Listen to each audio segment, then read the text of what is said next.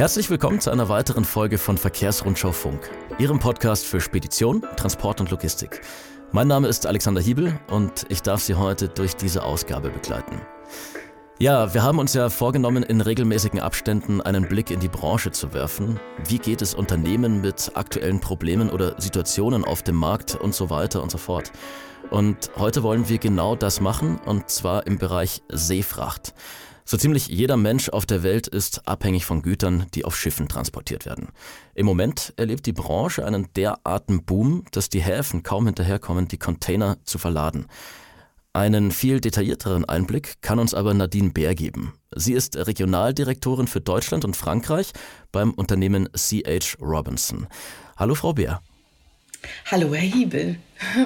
Schön, dass Sie Zeit für uns haben. Vielen Dank dafür. Ja, genau. Das Danke gebe ich gern zurück. Auch ich freue mich, dass wir heute hier ähm, über dieses heiße Thema sprechen können. Frau Bär, zu Beginn eine kurze Einordnung für unsere Hörer, die äh, Sie noch nicht kennen. Wer ist C.H. Robinson? C.H. Robinson ist, äh, um das ganz klassisch zu sagen, äh, ein Spediteur. Ja, wir bewegen uns im Bereich Logistik und ähm, das global. Ähm, es ist tatsächlich richtig, dass unser Footprint in Europa äh, nicht vergleichbar ist mit unserer Größe in Asien oder USA. Deswegen ähm, finden wir es immer klasse, wenn wir einfach hier auch mal erzählen dürfen, was wir eigentlich machen und wer wir sind. Ähm, also ganz klassisches Speditionsunternehmen, schon 1905 gegründet, also ganz lange am Markt dabei. Mhm. Ähm, mal einen klassischen Start gefunden im Landtransport in den USA. Von der Größenordnung äh, kann man sich das immer so vorstellen, dass so jeder dritte Truck, der sich dort auf der Straße bewegt, Fracht von unseren Kunden hat. Mhm. Wir haben mhm. keine eigenen Trucks, wir buchen das nur. Und damit ist die Firma richtig groß geworden und hat dann vor über 30 Jahren gesagt, jetzt müssen wir mal raus in die Welt und äh, den auch einen Global Footprint irgendwie dazu bekommen und machen jetzt also seit über 30 Jahren Global Forwarding und das eben in allen ähm, stark, äh, starken Ländern. Ne? Asien sind wir natürlich dabei, Australien, Europa. Und so wachsen wir stetig und ständig und haben mittlerweile über 15.000 Mitarbeiter weltweit und ähm, reihen uns da auf jeden Fall in die Top 10 der Logistiker weltweit ein. Mhm. Sehr spannend. Dann sind Sie ja absolut perfekt vom Fach. Und ja. ich würde sagen, wir steigen auch gleich mal in das Thema ein, Frau Bär. Die Seefracht, die boomt jetzt erneut. Haben wir oder haben äh, Sie denn eine solche Lage wie jetzt schon mal erlebt? Ja, also mit niemandem, mit dem ich in den letzten Wochen und Monaten gesprochen habe, der hat zu mir gesagt, ja, 1975 war das schon mal so. Sondern es gab das einfach nicht. Wir haben schon oft Peaks erlebt, wir haben oft außergewöhnliche Zeiten im Seefrachtbereich gehabt. Und dann hat man sich so ein bisschen immer damit getröstet und gesagt, naja, vor fünf Jahren, wisst ihr noch damals, da war das auch so. Beispiel als Hanjin pleite ging, da war die Branche auch einmal ganz äh, krass aufgerüttelt. Ähm, aber man kann ganz deutlich sagen, dass äh, wir hier alle äh, aus dem Logistikbereich Bereich sitzen und sagen, das haben wir uns auch nicht träumen lassen. Und äh, es ist wirklich so, dass wir jeden Tag selber dazulernen, uns jeden Tag neu einstellen müssen, weil wir ähm, in der Konstellation, in der wir uns jetzt bewegen, einfach alle kaum Erfahrungswerte haben. Wir haben Erfahrungswerte mit Krisen, damit können wir um und mit Engpässen, aber in der Kombination der Situation, die wir jetzt hier global äh, auf dem Tisch haben, hat noch keiner so erlebt da sind wir alle neu dabei. Was macht denn die Situation so außergewöhnlich aktuell? Also aktuell ist es die Kombination. Also es ist ja nicht nur eine Sache, die wir haben. Wie gesagt, ich hatte das Beispiel Hanjin gerade gesagt. Damals als Hanjin dann äh, pleite ging, da wussten wir, okay, das sind das Hanjin, das sind die Services, die sie haben, das geht jetzt raus, das muss umgeplant werden. Jetzt sind wir in einer Situation, dass wir A, eine globale Pandemie haben, die für alle neu ist und immer noch äh, in, der, in ihrer Entwicklung irgendwie nicht abgeschlossen. Es bleibt weiter spannend. Und ähm, das war natürlich damals so der, der, der Start. Also ich sag mal, pre-Covid waren wir in einer ähm, Situation mit hoher Nachfrage, alles war gut gebucht, aber alles war im Takt. Mhm. Alles hat sich bewegt, die Schiffe waren pünktlich. Es gab mal links und rechts vielleicht einen Hafen, der Congestion hatte und es war auch mal, ähm, es wird auch mal äh, in bestimmten Häfen wetterbedingt eng. Aber das ähm, war ist jetzt nicht mehr vergleichbar. Jetzt haben wir eben Corona und diese besondere Situation. Und was Corona mit uns gemacht hat, leider, ist, dass wir ähm, A, eine Verlagerung der, ähm, der Arbeiterkraft haben. Ja? Das heißt, in, in Terminals wurden in Ländern Leute nach Hause geschickt, weil mhm. es nichts mehr gab oder in Hubs zu arbeiten, in Legern zu arbeiten. Jetzt brauchen wir die alle wieder, aber die finden sich äh, nicht so schnell. So, dann haben wir immer noch die Situation, dass wenn ein Covid-Fall, zum Beispiel in einem chinesischen Hafen, hatten wir das in Ningbo, einer hat Covid, da wird der ganze Hafen für eine Woche geschlossen.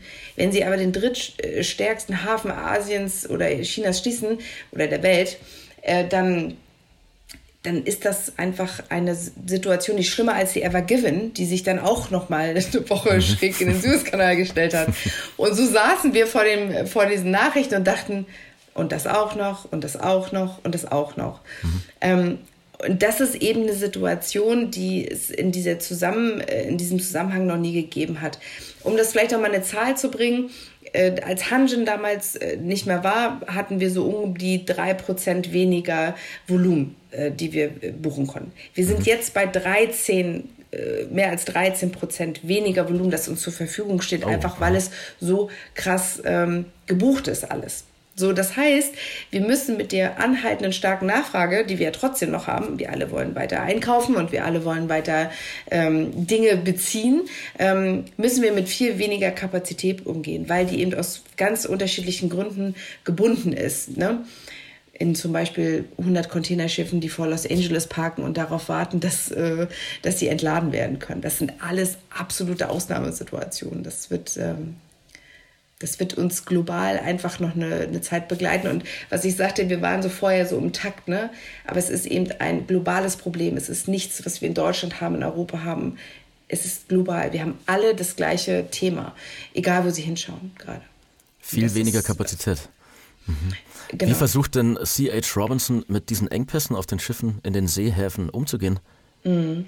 Oder das wie versucht man das zu umgehen? Ja, genau. Das ist die, so die Frage, wie kann ich das so ein bisschen ausbalancieren für meine mhm. Kunden? Jetzt sind wir stark, ähm, ähm, sind wir stark im Seefrachtbereich, genauso wie in der Luftfracht. Wenn wir jetzt natürlich auf die, auf die Seefracht schauen, müssen wir ganz klar gucken, ähm, welchen, welche Möglichkeiten wir haben, um, um andere Lösungen zu finden. Ich kann auch nicht äh, 200 LKWs äh, oder LKW-Fahrer, die es jetzt derzeit nicht gibt, in einen Hafen schicken und sagen, so, und jetzt machst du das für uns möglich. Auch wir bedienen uns in unserem ähm, Dienstleisterportfolio, in unserem Netzwerk und sagen, was ist möglich. Ähm, die, Jetzt gibt es so Sachen wie, ich bin Seefrachtkunde und ich verschiffe immer ganze volle Container. Jetzt kann ich sagen, okay, ähm, ich habe noch extra Volumen, das jetzt gerade raus muss, ähm, kann ich das vielleicht auch in einer kleineren Sendung buchen und dann verpacke ich das in eine Stückgutsendung und konsolidiere das mit anderen Kunden. Also Consolidation-Programme, die wir in die ganze Welt haben, aber natürlich ganz stark in unser Heimatland USA, ähm, sind riesig gefragt. Dass man sagt, okay, wenn ich jetzt kein Lehr-Equipment gerade für einen 40er bekomme, dann buche ich zumindest mal einen Teil der Ware weg und packe das ins Konsolidierungsprogramm. Die laufen immer noch ähm, sehr sicher oder sicherer, weil die auch einfach bei den Rädern ein, ähm, ja, wie drückt man es aus, ähm, bei einem Räder ist es einfach, wenn ich eine Konsolidierung buche, die geht einfach jede Woche raus. Das sind Container, die als allerletztes gerollt werden, wenn vielleicht mhm. mal die Kapazität knapp wird oder so, ja. Ähm, deswegen ist das für uns etwas, was vielen Kunden geholfen hat, auch um nicht direkt auf die Luftfracht zu springen, was natürlich dann immer eine Möglichkeit ist, aber natürlich vom Kostenpunkt eine ganz andere Mathematik ist, ja. ja. Und deswegen versuchen wir immer erstmal im Seefrachtbereich zu gucken. Ein großer Punkt gerade jetzt ist auch nach Outports zu gucken. Also ich muss nicht immer Beispiel in den, in den großen Hafen, sondern gibt es nicht links und rechts auch kleinere, die vielleicht sonst nicht so attraktiv waren, weil sie teurer waren im Vergleich zu den größeren, aber jetzt attraktiv werden, weil sie einfach nicht congested sind sind und es dort keine Schlange an Containerschiffen mhm. gibt, die darauf wartet. Beispiel, wenn Sie ein Kunde sind, der immer nach Savannah exportiert, dann kann man jetzt auch mal schauen, was macht denn Jacksonville eigentlich? Und so kann man dann auch noch mal drauf gucken. Das ist so, was man, ich sag mal, im Standard äh, im Markt machen kann. Ein zweites wichtiges Standbein ist einfach Information. Information ist jetzt alles. Ich muss mhm. wissen, wie sieht es in den Häfen aus. Das muss ich Woche für Woche wissen. Ich kann mich nicht mehr auf die Saisonalität verlassen, sondern ich muss das wirklich jeden Tag, jede Woche nachhalten und dann neu entscheiden. Und ich muss, ich brauche diese Daten. Daten und diese Daten muss ich verarbeiten. Jetzt ist es bei uns gerade für Kunden, die lange da sind, halt ähm, sammeln wir natürlich diese Daten über Jahre. Wir haben eine ähm, ähm, eine Technologie, die es uns ermöglicht, global Einsicht äh, in alles zu haben. Die, das Programm Navisphere, mit dem wir arbeiten, ist in-house produziert. Das heißt, wir sind sehr flexibel zu sagen, ähm, was muss dieses Programm heute oder morgen für uns kennen, um auf diese Situation zu reagieren. Mhm. Das ähm, erlaubt es uns flexibler ähm, ja, Lösungen zu finden. Also, aber wie gesagt, auch ganz stark datenbasiert. Ohne Daten ja, funktioniert es einfach gar nicht. Ne? Und dann eben das Market Knowledge zusammen. Und das ist das, was im Moment ähm, gut funktioniert für uns. Mhm. Also sind es vor allem auch die Daten, um zu gewährleisten, dass ähm, Ihre Kunden Container nicht nur verschiffen können, sondern diese auch zu den gewünschten Zeiten erfolgt? Genau, das auf jeden Fall. Ähm, denn, also Daten jetzt mal einmal gesehen davon, ich weiß, was mein Kunde für Voluminas hat, wie mhm. sieht sein Jahr aus, wenn er exportiert oder importiert, ja. Ähm, da, darauf kann ich mich stützen. Jetzt ist es eben also wichtig, dass der Verlader genau weiß, was habe ich denn, wie verändert sich meine, mein Demand äh, in den nächsten Wochen. Jetzt kommt wieder Weihnachten, dann sind alle ganz überrascht und müssen doch noch äh, mehr buchen oder äh, ähm, schneller bewegen. Ja, das ist mhm. auch immer so ein, so ein gängiges. Aber wir haben so Signalitäten wie Chinese New Year, ähm, das wissen wir, ja. Jetzt ist es so, dass wir wenn wir das wissen, können wir losgehen und sagen, okay, wir buchen das vor, wir machen einen Plan, wir informieren den Räder äh, rechtzeitig, ähm, sodass wir das Equipment und auch das Volumen auf den Schiffen sichern. Ähm, aber die andere Information ist Datenlage eben, äh, wie geht es denn dem Hafen, in den ich exportieren will? Und ich hatte das Beispiel aus Angels gebracht das ist etwas, das, das äh, muss ich mir, das muss ich mir im Moment gar nicht angucken, äh, zu sagen, ich will da jetzt regelmäßig hin in den nächsten vier Wochen. Mhm. Wenn ich schon auf dem Weg bin, ist das ein anderes Thema. Aber ähm, jetzt akut sich dafür zu entscheiden, etwas darauf umzustellen oder zu sagen, ich nutze das jetzt, das äh, macht keinen Sinn. Das heißt, das Market Knowledge hat halt eben auch viel mit Daten zu tun natürlich. Ähm, und das geleveraged zusammen ergibt eine Lösung. Und mhm. dann kann ich eben schauen, ähm, wo gehe ich hin? Gehe ich in die Luftfracht? Gehe ich in ein alternatives Seefrachtprodukt? Gehe ich in den Outport? Und ähm, ja, und dann kann man eben sich immer noch bewegen, äh, auch in diesem Markt. Ja, also es ist nicht unmöglich, auch wenn es manchmal so klingt, wenn man die Nachrichten schaut. ja, der Eindruck entsteht manchmal, ja.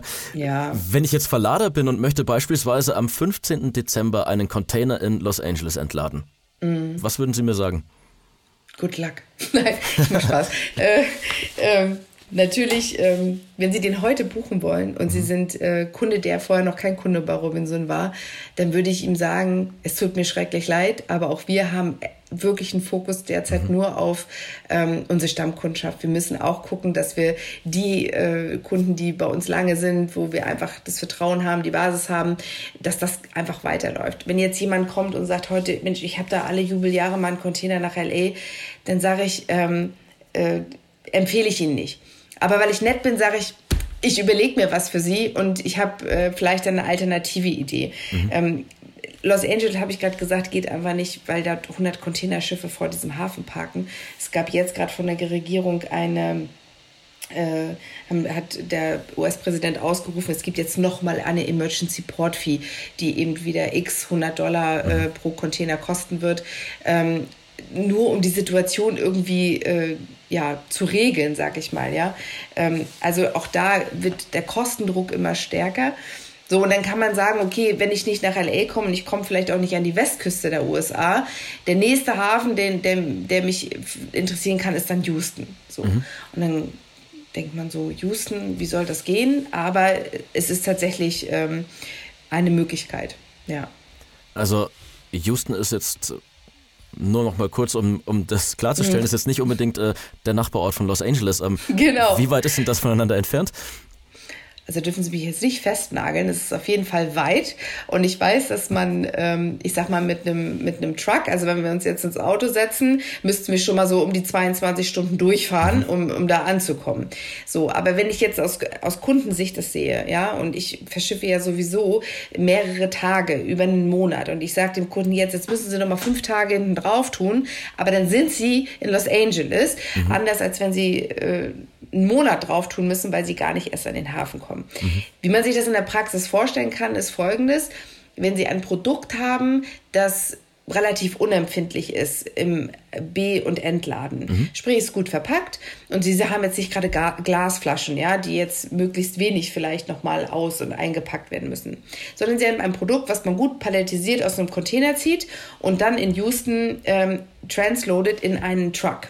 Dann haben wir, und da kommt uns jetzt als Firma wieder zugute, dass wir eben ein extrem großes Netzwerk an Carriern haben, mit dem wir in den USA zusammenarbeiten.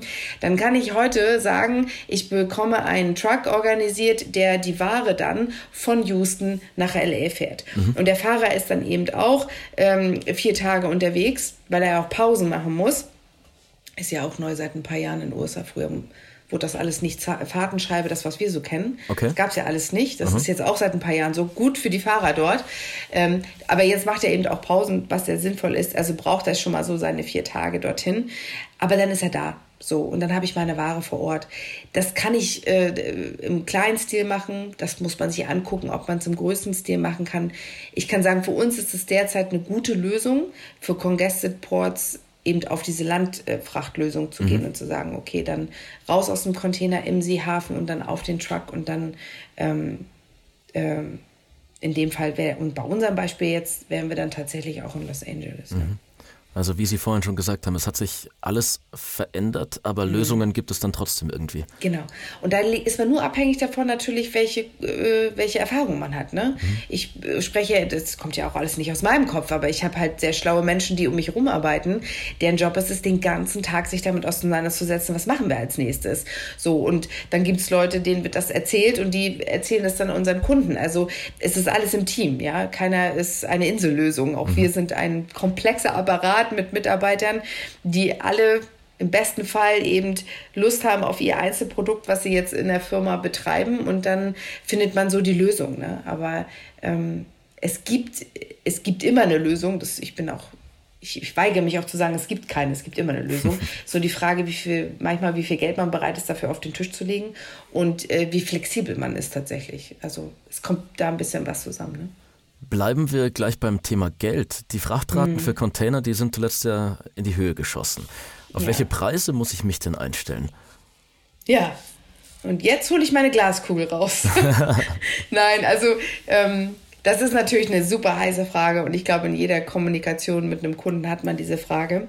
Und es ist unendlich schwierig, darauf eine konkrete Antwort zu geben. Mhm. Also ähm, im Moment habe ich manchmal das Gefühl, wenn ich mir angucke, welche Entwicklung bestimmte Trade Lanes machen, wir reden gerade von Asien nach Europa, äh, da hat man das Gefühl, the sky is the limit. Also die Nachfrage ist groß, stark. Die Räder, die Räder haben im Moment ja gar keinen Bedarf zu sagen, ja, ich senke die Raten. Warum? Ja. Die Schiffe sind voll, wir buchen alle, ähm, wir wollen die Dinge bewegt haben, besser morgen als übermorgen. Und es gibt einfach gar keinen, keinen Bedarf, die Raten jetzt zu senken. Und solange diese Nachfrage so ist und solange wir nicht im Takt sind, was ich eingangs sagte, und wir uns alle wieder in mehr geregelten Bahnen bewegen und wir uns mal wieder auf einen Fahrplan verlassen können, solange hat der Räder keine, keine, keinen Bedarf zu sagen, ich senke die Raten. Mhm. Und ähm, wenn wir jetzt sprechen, dann würde ich auch sagen, das wird auch nach Chinese New Year 2022 noch nicht so sein. Also wir erwarten keine Pre-Covid-Situation ähm, bald. Mhm. Es ist einfach eine Situation, die so, gerade was die Raten angeht, äh, noch, so, noch so bleiben wird. Ja. Mhm. Also das heißt, es ist auch nicht abzusehen, ob jetzt der Sky schon erreicht ist oder wie lange die Preise noch so bleiben werden. Mm, genau, also das ist ganz, ist auch wieder sehr unterschiedlich von wo nach wo sie sich im Seefrachtbereich äh, entwickeln. Wie gesagt, der Import ist natürlich, wissen wir alle, wesentlich stärker nach Europa als der Export nach Asien. Ja, mhm. also es kommt natürlich als Kunde darauf an, was ist mein Produkt und wohin geht das. Aber die gefragten äh, Seefrachtlanes wie eben Import Asien, Export USA, für uns jetzt mal aus deutscher Sicht gesehen, ähm, sind super stark nachgefragt und das wird sich ähm, nicht, ähm, nicht schnell entspannen. Deswegen müssen wir vielleicht auch darauf warten, bis die nächsten Kapazitäten im Sinne von Containerschiffen in den Markt kommen. Also alle Räder haben natürlich auch äh, mehr Volumen, das sie in den Markt bringen. Also es werden auch neue Containerschiffe in den nächsten Jahren auf, die, auf den Weltmeeren fahren. Mhm. Dafür gehen alte dann wieder raus. Also es ist jetzt auch keine hundertprozentige Kapazitätserweiterung, mhm. sondern man nimmt auch altes dann mal weg. Aber es wird mehr Volumen geben. Wenn das da ist, wird sich auch die Situation verändern. Ähm, sollte die Nachfrage nicht explodieren. Also alles immer in Balance zueinander. Aber ähm, es ist noch nicht, ähm, wahrscheinlich nicht das Ende der Fahnenstange bis jetzt. Mhm. Aber auch hier, wenn wir uns nächste Woche unterhalten, ist es vielleicht wieder anders, ja, weil wieder etwas passiert ist, mhm. von dem wir nicht wussten, dass es passieren wird. Also unterm Strich, ich kann nach wie vor Container verschicken, ja, aber natürlich. die Zeit hat sich, ja, ich muss einfach etwas mehr Zeit einplanen ja. und es ist ein bisschen ungewiss. Genau, und sie müssen äh, in gut, in, also sie müssen einfach gut über ihre eigene Supply Chain informiert sein. Also mhm. der, die Verladerschaft muss ähm, sehr, sehr genau wissen, was kommt nächste Woche, nächsten Monat, in einem halben Jahr. Natürlich äh, sind äh, ja große Exporteure wissen das. Das ist äh, seit Jahren vorgeplant. Mhm. Aber auch dort äh, ist jetzt äh, alles ein bisschen verruckelt. Jetzt gibt es da auch vielleicht mal in der Produktion zehn Leute weniger, weil es einen Corona-Fall gibt. Und auch dort ist nicht mehr alles so vorhersehbar. Und deswegen ist es eben extrem wichtig, dass wir alle zusammenarbeiten. Also alle müssen, darüber rede ich jetzt vom Kunden, vom Räder, vom Spediteur, und wir müssen einfach ähm, ich, mir fällt immer besser das Englische dafür ein, ne? manage uh, the expectation. Also wir mhm. müssen wirklich unsere Erwartungen voneinander besser deutlich machen. Was kann ich machen und was kann ich derzeit nicht tun und aus welchem Grund? Und ähm, diese Konversationen haben sich doch stark verändert. Also man, man ist jetzt noch stärker auch als Team an den Kunden gerückt. Und klar ist man immer noch im Kunde-Dienstleister-Verhältnis, aber diese Zusammenarbeit ist noch so, so viel mehr nötig, um diese Situation zusammen zu meistern. Und das ist das, was ich persönlich auch als ähm, so einen kleinen, ich jetzt sagen Erfolgsschlüssel, aber es ist doch der Key, um diese Situation zusammen irgendwie auszuhalten und zu meistern, mhm. ist diese Kommunikation. Das ist echt wichtig. Was ja vielleicht auch langfristig dann vielleicht einer der guten Nebeneffekte von Covid hat. Also es muss ja nicht alles nur mhm. schlecht sein, was äh, aus dieser genau. Pandemie resultiert. Auf jeden Fall. Also wenn man private Leute fragt, manche sagen, es war fürchterlich, ich war eingesperrt, zwei Monate mit meinen Kindern zu Hause und die anderen sagen, ich habe mich selbst gefunden, weil ich freigestellt war. Mhm. Ja, Also da gibt es ja ganz unterschiedliche Situationen. Und ich denke, auch im Business ist es... Ähm, also ich glaube, es gibt keinen Räder, der im Moment sagt, das hat mir finanziell hier großen Schaden gebracht. Ich fand das alles ganz fürchterlich. Also das kann man ja ganz gut äh, nachvollziehen.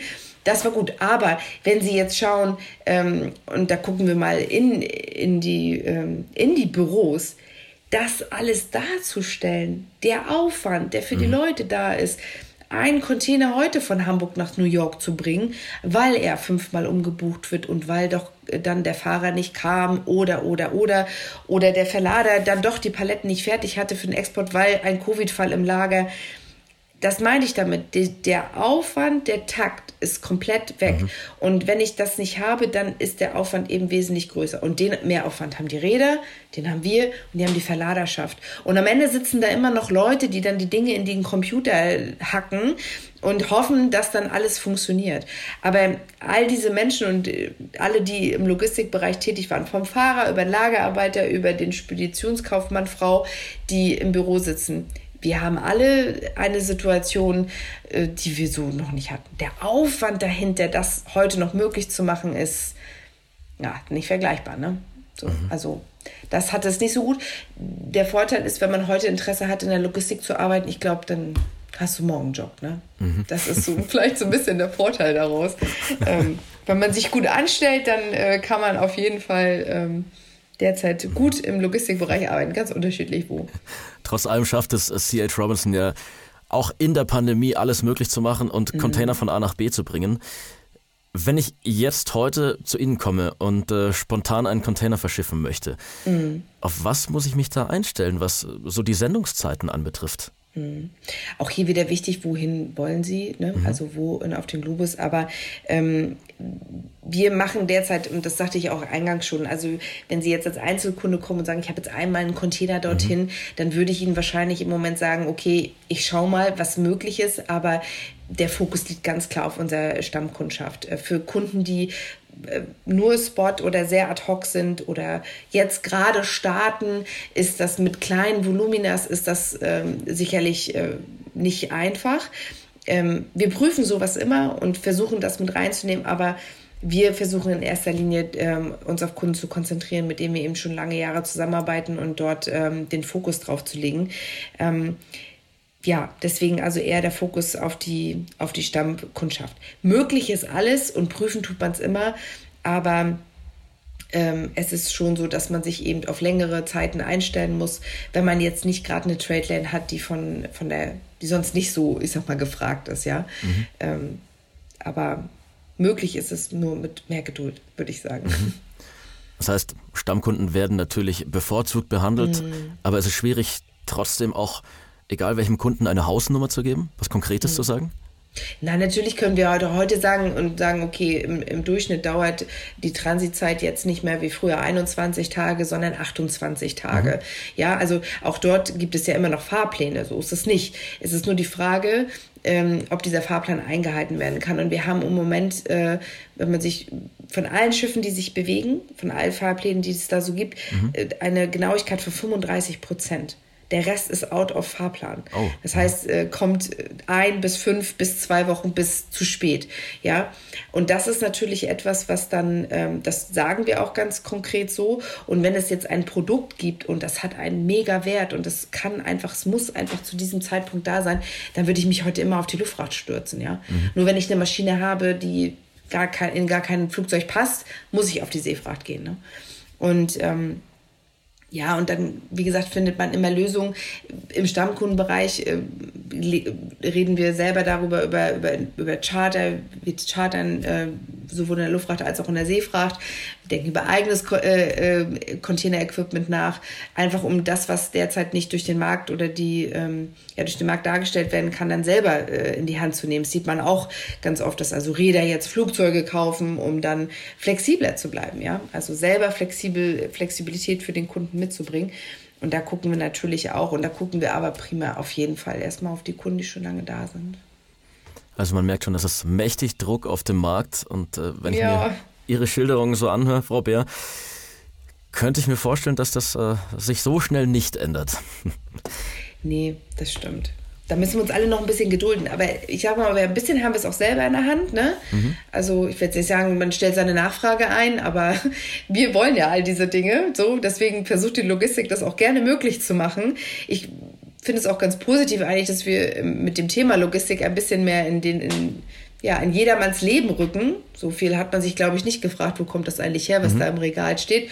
Oder ich drücke aufs Knöpfchen und sage bestellen und es war einfach immer da. Jetzt steht er derzeit nicht verfügbar und wir können auch nicht sagen, wann es verfügbar ist. Und ähm, ja, so kommen wir als Thema so ein bisschen mehr raus, was ich total spannend finde und ähm, zeigt aber auch gleichzeitig, okay, in was für einer Situation wir uns befinden und dass wir eben alle in der gleichen Situation sind. Ne? Ja, und ich glaube, das Verständnis, das hilft auch schon der Situation, um das Ganze zu entspannen. Ja, am Ende sind, merken wir auch in Gesprächen mit Kunden, äh, ich sag mal, wenn ich jetzt ein Kunde in England bin, die sehen ja selber, wenn ihre Regale jetzt leer sind, so. Also spätestens dann überlegt er sich, okay, wo kommt das eigentlich normalerweise her und warum hm. ist das so? Und dann äh, kann man auch die Tageszeitung aufschlagen und ein bisschen nachlesen und dann hat man auch ein Gefühl dafür.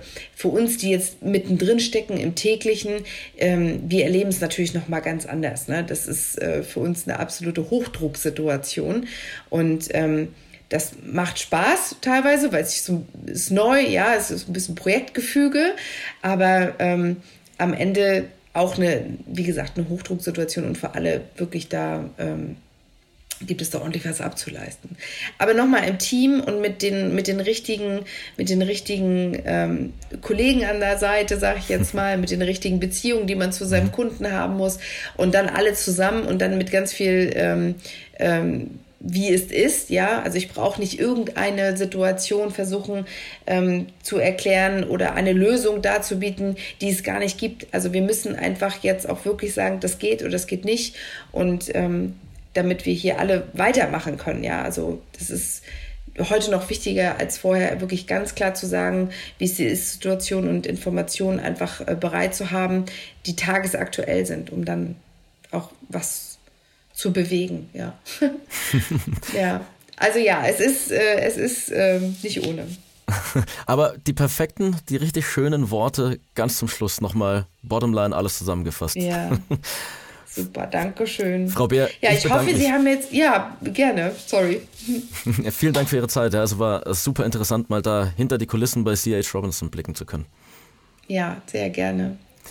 Und äh, auch Ihnen, liebe Hörerinnen und Hörer von Verkehrsrundschau Funk, möchte ich ganz herzlich danken. Und zwar dafür, dass Sie heute bei dieser Ausgabe zugehört haben. Wenn Sie Lust auf mehr haben, dann können Sie sich gerne durch unsere weiteren Folgen durchklicken oder Sie gedulden sich noch zwei Tage. Am Donnerstag erscheint die nächste Episode von Verkehrsrundschau Funk, dann wieder mit dem Kollegen Fabian Fährmann. Bis dahin, machen Sie es gut.